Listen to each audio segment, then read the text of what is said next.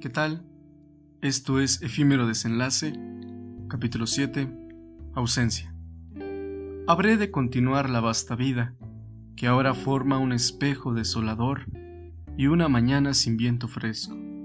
Tengo que reconstruir mi vida, ya que ver aquellos lugares en donde nos vimos se han tornado simples y sencillos. Los días han cambiado, las mañanas se vuelven mal presagio, las noches se sienten vacías y mi vida, la vida, se vuelve cenizas. Recordarte abruma mi mente, ya que suelo escuchar el sonido de tus pisadas, el aroma de tus fragancias y el pesar de tus palabras. Poema escrito por mí, en el cual intento simplificar el sentimiento de abandono o carencia de algo o alguien. Esto no necesariamente debe verse únicamente hacia un amor, ya que puede adaptarse para cualquier situación que ustedes decidan, incluso también para una persona que ahora es acompañada por la muerte y en momentos de penumbra surge su recuerdo.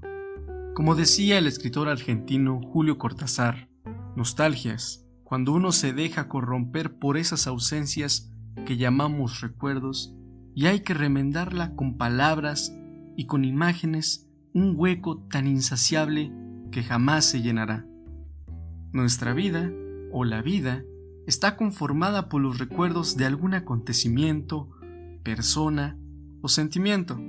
Es inevitable hacer que surjan de la nada, puesto que aparecen en un momento totalmente inesperado.